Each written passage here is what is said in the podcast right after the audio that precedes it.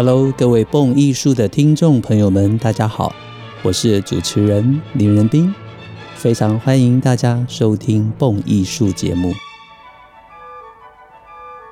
用耳朵阅读，以声音陪伴，是蹦艺术节目自开播以来的宗旨。也感谢许多听众朋友们长期对于节目的支持，以及各式各样的心得回馈。今天的蹦艺术节目是延续我们最近三周以来的主题。这三周的节目，我们分为上、中、下三集，以贝多芬的三大时期为大家介绍他的九首交响曲。这是贝多芬的写作历程、生平跟音乐特色。我们可以说，从贝多芬的九大交响曲的创作轨迹。就能够理解这位伟大作曲家的一生，也希望这样子的主题企划大家能够喜欢支持。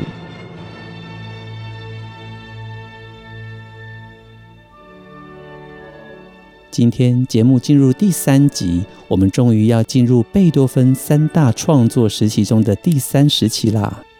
以下就开始今天的节目吧。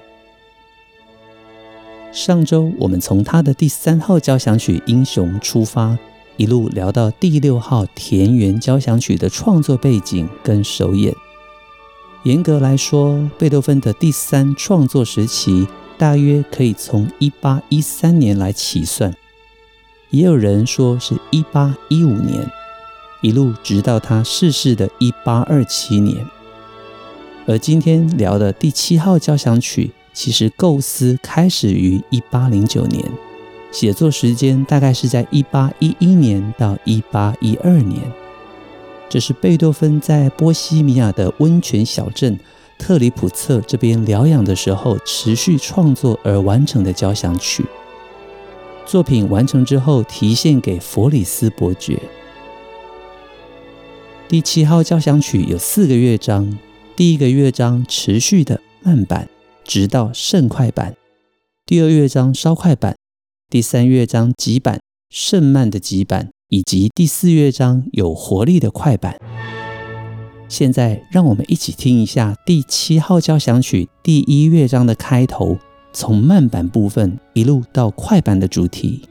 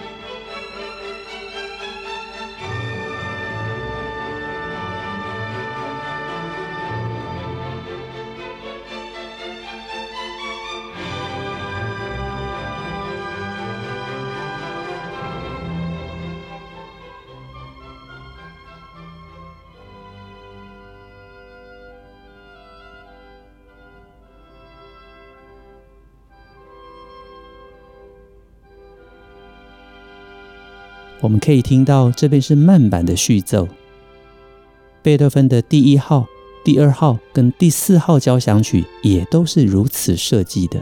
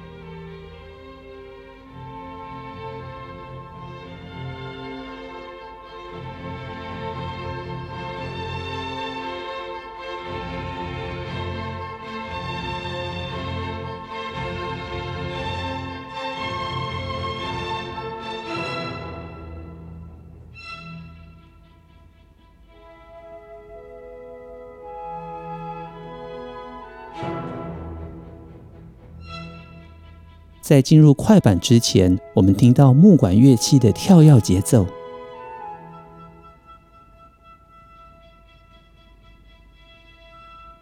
这是为后续的快板做出节奏的动机预告。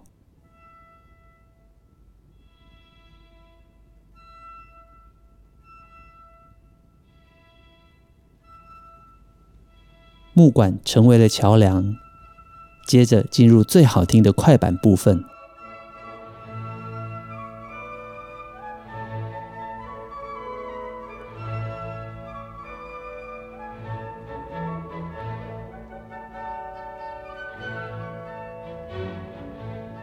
大家觉得熟悉、好听吗？还记不记得二零零六年知名的日剧《交响情人梦》（Nodame Cantabile）？它的片头音乐就是用了这一段经典的贝多芬第七号交响曲。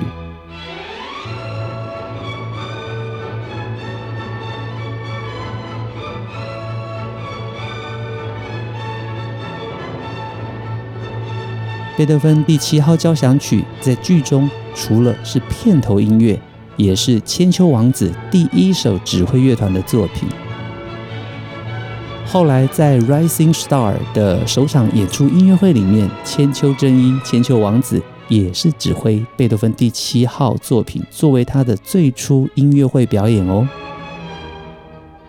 另外，像是剧中的奥山真澄在 A 团管弦乐团练习的时候，剧里面也出现了贝多芬第九号交响曲合唱的第一乐章音乐。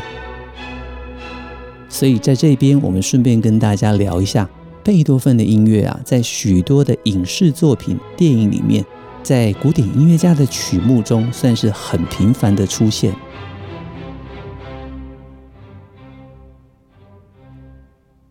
听过了贝多芬知名的第七号交响曲，我们来继续聊聊看贝多芬的第八号交响曲。我曾经在 music 里面写过一篇文章，叫做《何不听听八》。这个八指的就是贝多芬第八号。贝多芬的第八号就像矗立于两座高山之间，静静流动着的静谧小溪，娇美小巧，乐观活泼，一点也不张扬。当我们愿意靠近静观的时候，会发现有许多微妙的一首佳作。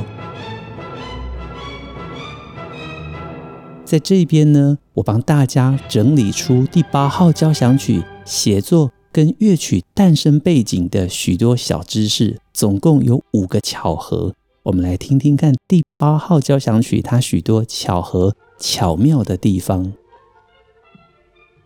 第一个巧合是，它完成在一八一二年，跟贝多芬的《永恒的爱人情书》（Immortal Beloved）。在同一年诞生，还记得我们曾经做过这一集节目吗？贝多芬《永恒的爱人》，贝多芬写下了“你的爱使我同时成为最幸福和最苦恼的人”，多少热烈的憧憬，多少满眶的热泪，永远属于你，永远属于我，永远属于我们，贝多芬。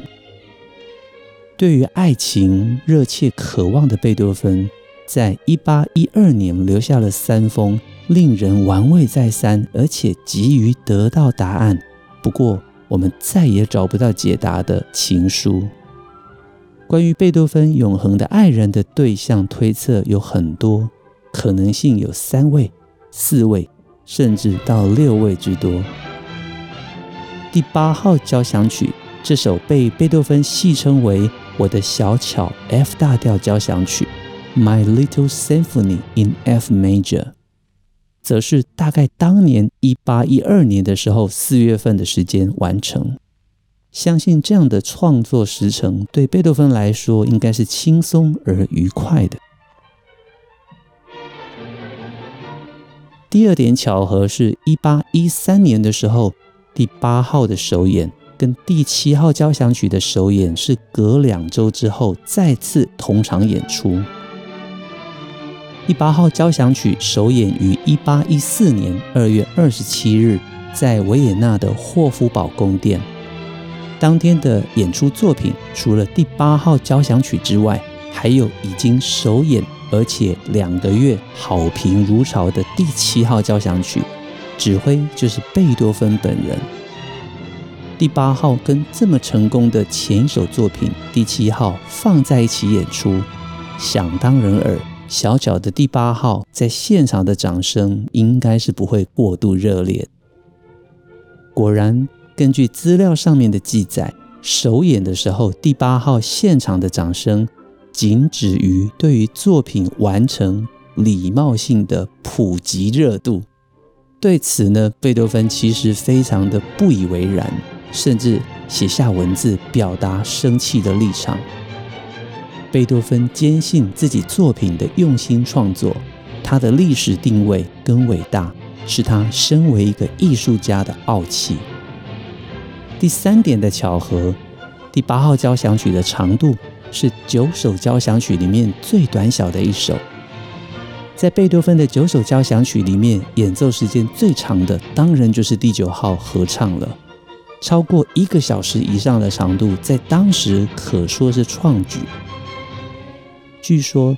在制定我们现在熟悉的 CD 唱片规格的时候，当时卡拉扬表示了，如果 CD 只能够收录六十分钟的话，那么贝多芬的第九号该怎么办呢？因为卡拉扬的这一席话，当时制定 CD 长度规格的 Philips 跟 Sony，他们便以贝多芬第九号交响曲的时间。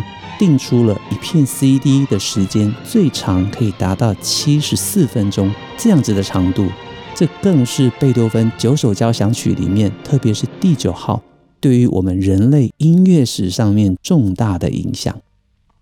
而贝多芬的九首交响曲里面，第二短的是第一号，大概是二十五分到二十七分的长度；第八号呢，则是二十三分到二十五分钟之间。虽然两者的长度算是在伯仲之间，但是第一号不但具有完整的慢板乐章，而且它的第一跟第四乐章都是慢板的序奏开始，再转入快板，整体的设定也跟第八号截然不同。那讲到这一点，我们就可以延续下去，马上来知道第四个巧合。第八号交响曲是贝多芬唯一一首没有慢板乐章的交响曲。它的四个乐章设定是这个样子的：第一乐章是一个甚快的快板，具有活力的；第二乐章是诙谐的稍快板；第三乐章是小步舞曲速度；第四乐章则是甚快的快板。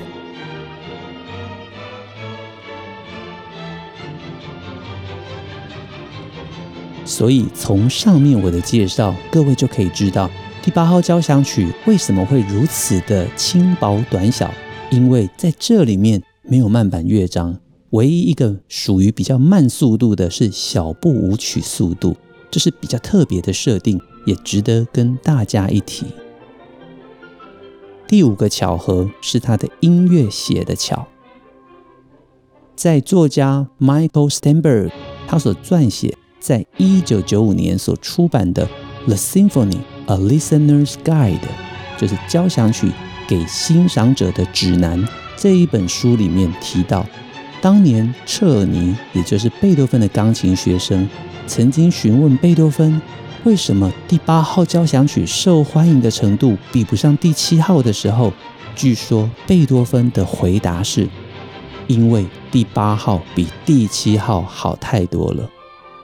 所以，我们也从这里可以知道，贝多芬果然是一个对于自己的艺术非常有自信心。我们不能说这是骄傲，因为如果贝多芬这样叫做骄傲的话，那么其他人怎么敢自谦呢？我们可以知道，作曲家在创作的当下，也就是贝多芬，绝非是灵感枯竭，所以他刻意的将第八号交响曲。从我们刚刚介绍的乐章的速度设计，到它的整体性，四个乐章都浓缩为精巧的快板流畅乐章，或许符合贝多芬那个时候的心情，或许欢乐、快乐成为他当时音乐的救赎。我们不知道。但是从第一乐章就有着这种田园般自然、质朴、纯粹、欢乐的感觉的声响响起，音乐从一开始就带着明亮的旋律跟跃动的节奏感。第八号绝对是一首让人感觉到欢乐的代名词跟音乐。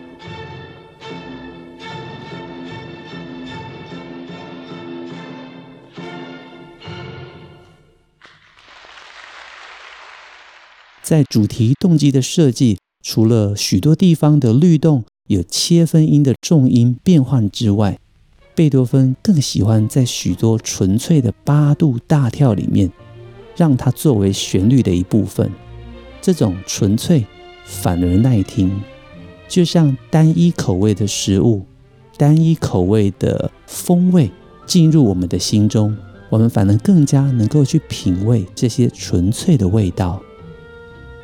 第二乐章的诙谐，除了体现在固定节奏的伴奏音型之外，还有美妙的旋律设计，让人不仅在心中莞尔一笑。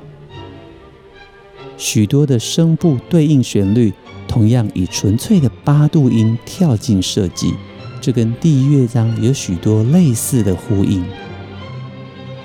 第三乐章则是标准的三拍子小步舞曲段落的节奏。而且它的主题设计非常特别，有很多的重音，我们可以听到许多突强的重音。贝多芬几乎在每一拍为什么要加上重音记号呢？有可能是因为他的耳力已经大幅度退化，因此他在许多的音乐音符上面加了重音，作为音乐上的提示。第三乐章，他小步舞曲的这个旋律节奏的设计，都跟他一八零二年的第十八号钢琴奏鸣曲第三乐章有着许多的相似。有兴趣的朋友们也可以去找这首曲子来做出比对。第十八号钢琴奏鸣曲的第三乐章同样是 Menuet 小步舞曲。在第四乐章里面，我们可以观察到传统。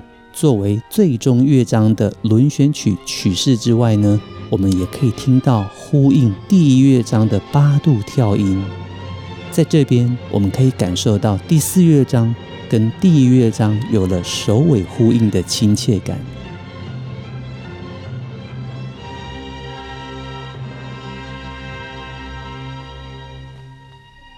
听了我帮大家整理的这么多出色巧合的地方，是不是大家也想要好好的来听贝多芬的第八号交响曲了呢？我期待的就是我们不要只听他的一三五七九单数的作品，我觉得二四六八，特别是二号、四号、八号，绝对值得喜欢贝多芬音乐的朋友们仔细的聆听。总有一日。当您对于这九首交响曲越来越熟悉的时候，您会用截然不同的角度审视贝多芬，认识贝多芬。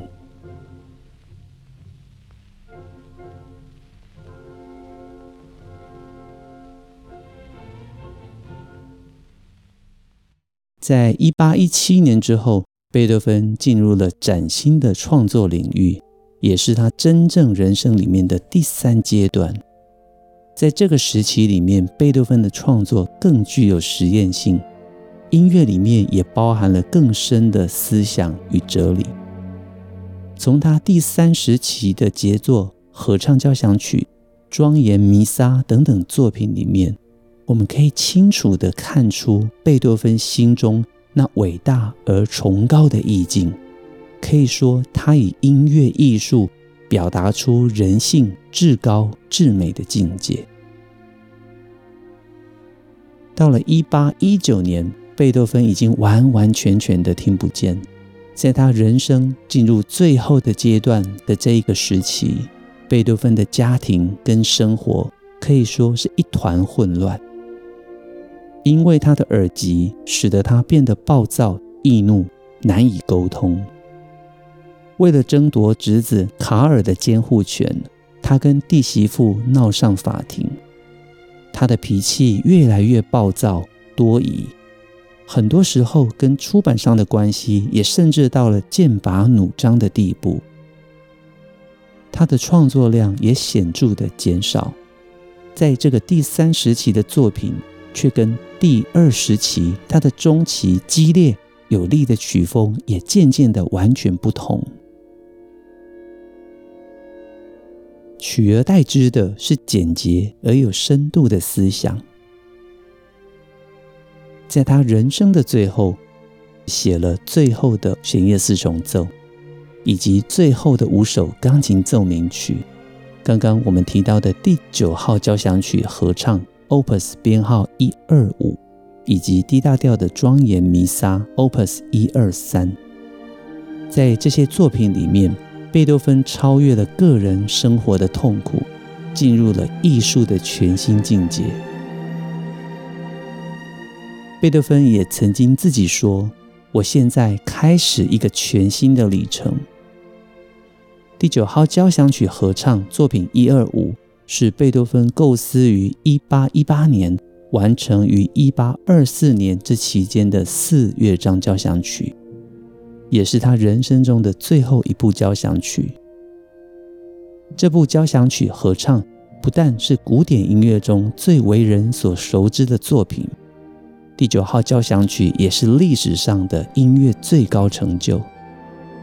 如果贝多芬谦称自己的贝九是第二名的话，我相信没有人敢称自己第一名。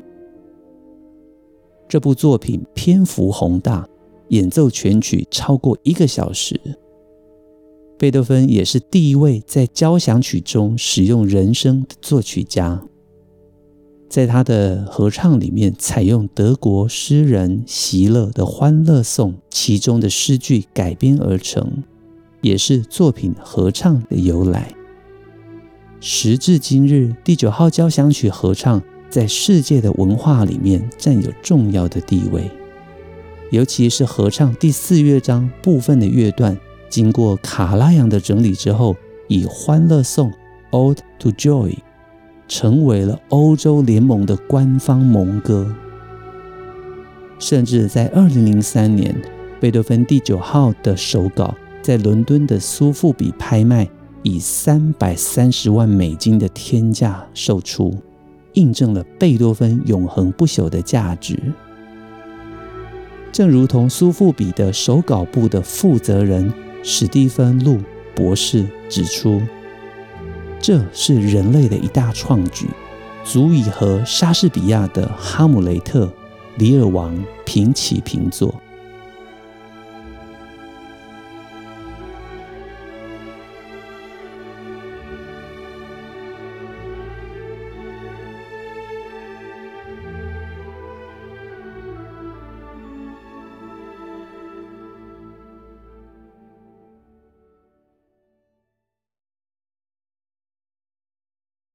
现在，让我们将时间再次退回一八二四年五月七号，维也纳皇室贵族跟文化精英人士们聚集在肯恩顿门的大剧院，他们准备观赏由维也纳皇家宫廷歌剧院管弦乐团首演贝多芬的第九号交响曲。这个时候，贝多芬已经有十二年没有在音乐会的舞台上公开露面了。大家对于这部全新的交响曲期待非常的高。终于，贝多芬出现了。这是他第一次，也是人类历史上第一次在交响曲中加入声乐的演唱。贝多芬上台指挥了，他背对着观众。伴随着第九号交响曲的音乐，他以全身的肢体语言热情洋溢的指挥着。面对这首前无古人的划时代巨作，贝多芬看起来是如此投入，以至于到音乐结束的时候，他仍然没有停下来。直到乐团的团员靠近他，协助他转过身，面对观众。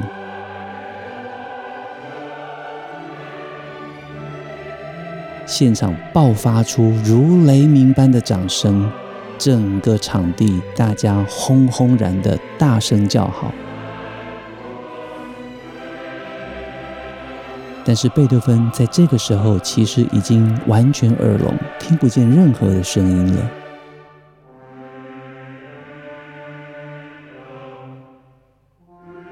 这就是历史上记载贝多芬伟大的第九号交响曲合唱首演时的创。这就是历史上记载贝多芬伟大的第九号交响曲合唱的首演状况。一八二四年五月七日，也是贝多芬最后一次公开露面。在维也纳举行的第九号交响曲首演跟庄严弥撒都是第一次演出。这场音乐会是绝大的胜利，观众们的情绪激动，欣喜若狂。贝多芬一共接受了五次观众热烈的欢呼与掌声。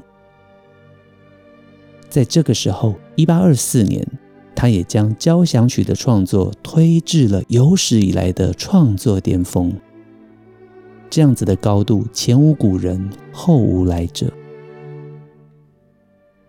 在不到三年之后，一八二七年三月二十六日，贝多芬于下午病逝了。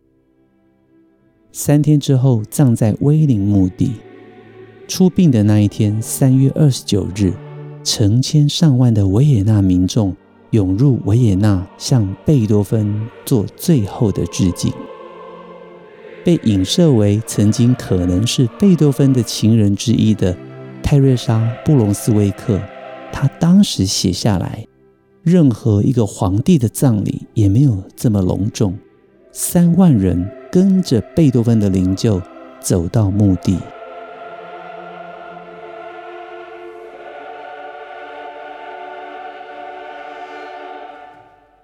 讲述完贝多芬的三大时期跟他的九首交响曲，心中感慨万千。回想在我自己学生的时代，其实我不是太热衷欣赏贝多芬的音乐，总觉得他的音乐不太懂，不容易理解，若干程度来讲有一点形式化。随着自己听音乐越来越有心得。这么多年下来，听了很多的作品。对于贝多芬的音乐，我认为透过历史、透过创作背景的了解，我们更能够深深地感受到他的伟大。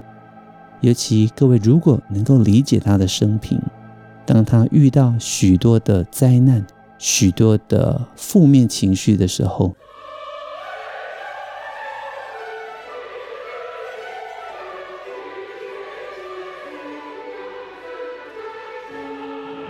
他能够在音乐里面转换为正面、积极的对抗，这些我认为都是我们足以学习的最珍贵心灵的瑰宝。这些都一再的加深我聆听贝多芬心中的感动，也跟大家分享。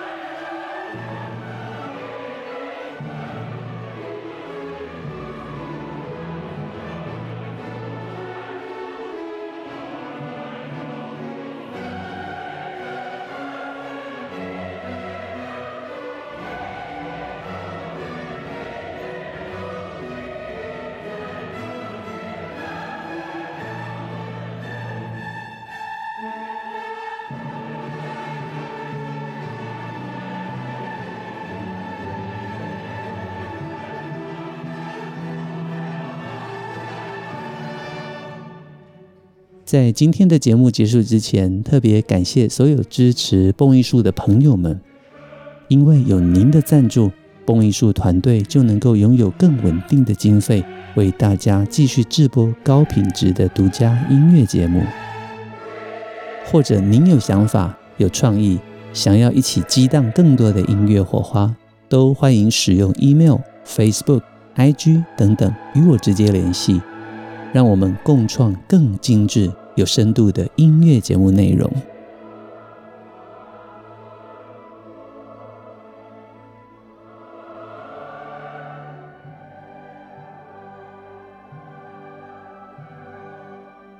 蹦艺术精彩的音乐与内容，经得起时间的考验，更值得您一听再听，反复回味。